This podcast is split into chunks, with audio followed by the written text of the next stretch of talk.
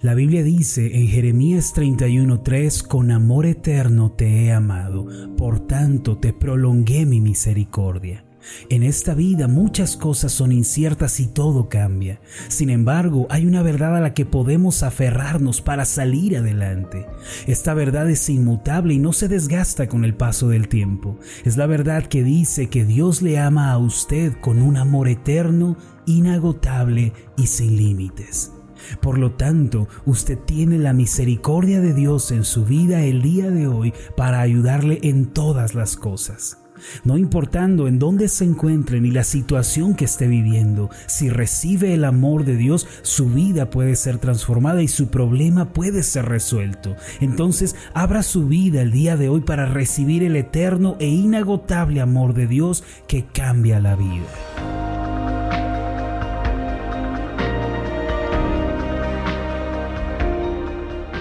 Estás escuchando Meditaciones Ascender con el pastor Marlon Corona. Acompáñanos esta semana a escuchar la serie titulada La luz vence las tinieblas. El tema de hoy es La luz del mundo.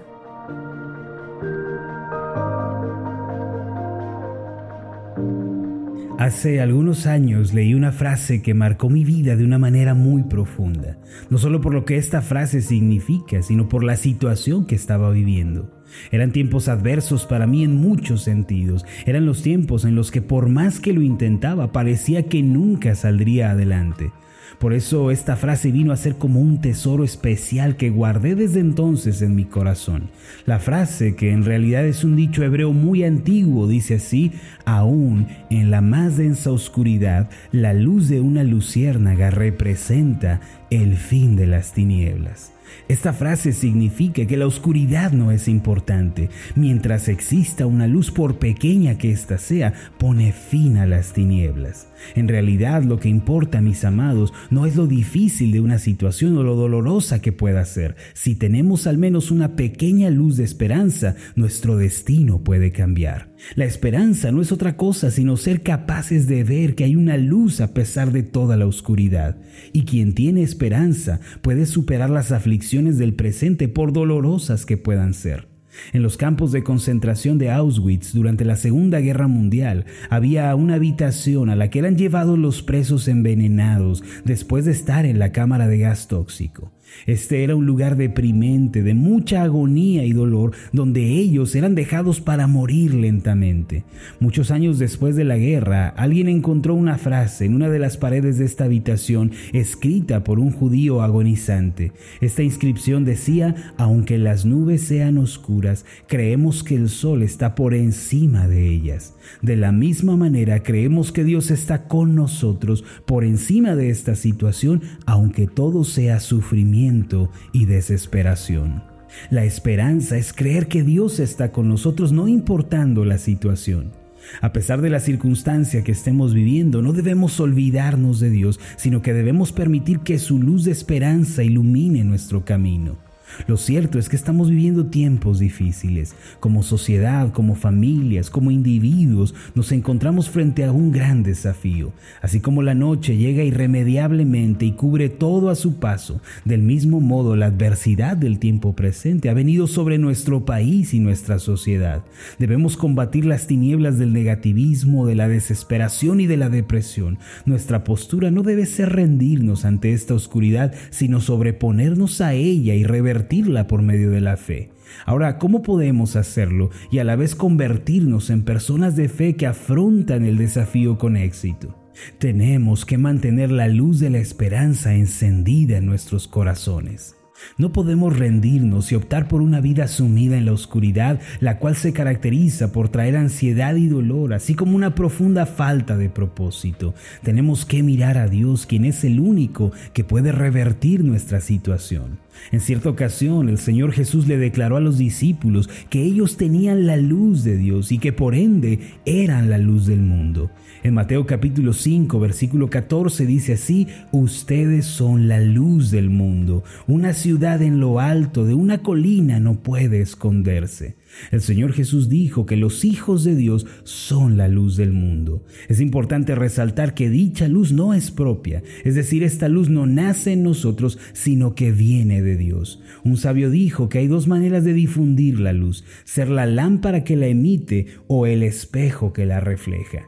En nuestro caso, nosotros tenemos la encomienda de reflejar la luz de Dios. Su luz brilla ahora mismo en nuestras vidas.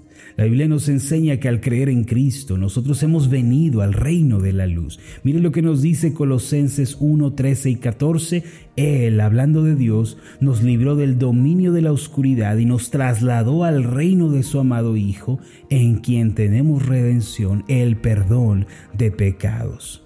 Cuando creímos en Cristo y nos abandonamos totalmente a la confianza en su sacrificio y en su sangre, vinimos a estar en la luz de Dios, dejamos atrás las tinieblas y ahora pertenecemos al reino celestial.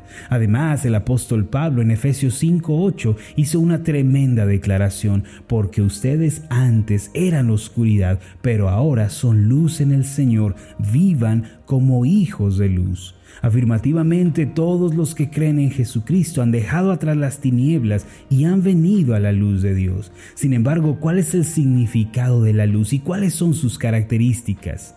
En la Biblia, la luz se relaciona en primer lugar con la ayuda de Dios y su socorro. El Salmo 27, versículo 1, por ejemplo, dice así, El Señor es mi luz y mi salvación, ¿a quién temeré? El Señor es el baluarte de mi vida, ¿quién podrá amedrentarme? Además, el Salmo 80, 19 declara, Restauranos, Señor Dios Todopoderoso, haz resplandecer tu rostro sobre nosotros y sálvanos. Cuando decimos que la luz de Dios está en nuestra vida, nos referimos a que contamos con su favor. No estamos en las tinieblas del temor o de la angustia por causa de estar desprovistos, sino que estamos tranquilos porque Dios está con nosotros.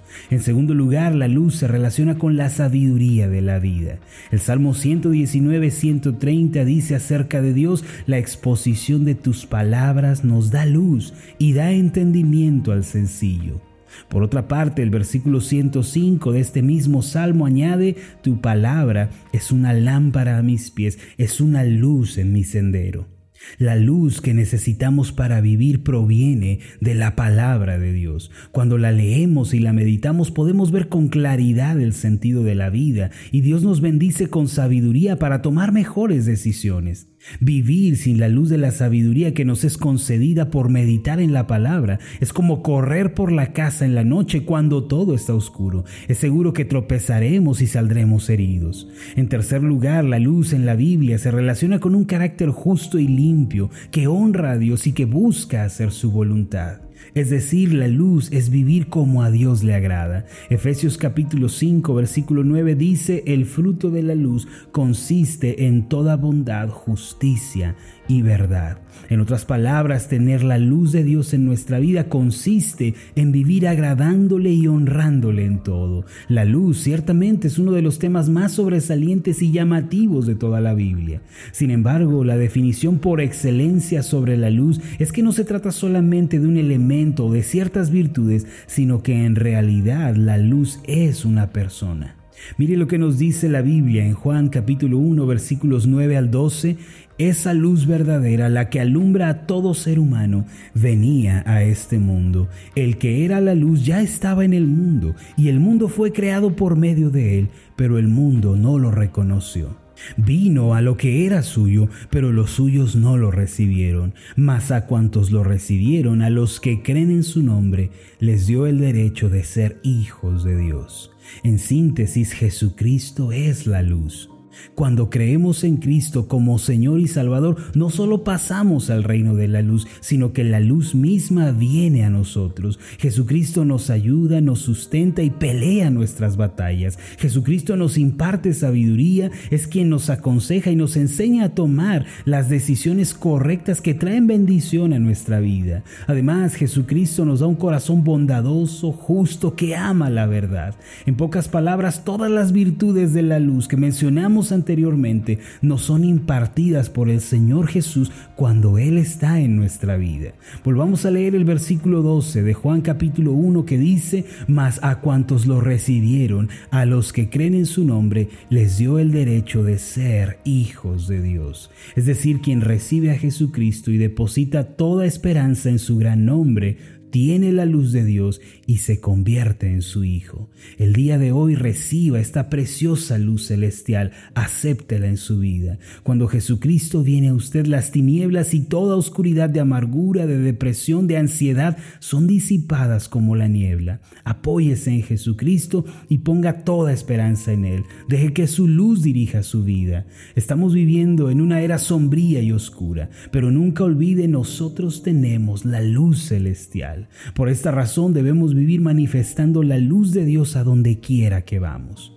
A partir de hoy y en los días siguientes quiero compartir con todos ustedes una serie de meditaciones que he titulado La luz vence las tinieblas, con la finalidad de ayudarle a usted a vencer la oscuridad de la depresión, de la ansiedad y de la falta de fe. Acompáñeme en este viaje y juntos encendamos la luz de la fe que transforma nuestra realidad. Permítame hacer una oración por usted. Amado Dios y Padre Celestial, por medio de Jesucristo, tú nos has dado tu luz en nuestras vidas, aquella luz de ayuda, de socorro, la luz de sabiduría y de entendimiento, la luz de un corazón amable y piadoso. Señor, que por medio de tu Hijo Jesucristo esta luz se manifieste a todos los hombres, que podamos vivir la vida que te agrada. Enséñanos a vivir en la luz. Esto te lo pedimos en el nombre de Jesús, tu Hijo. Amén y amén. Antes de finalizar, lo invito a hacer la siguiente declaración. Repita después de mí. La cálida luz celestial de Jesucristo está en mi vida ahora. Amén.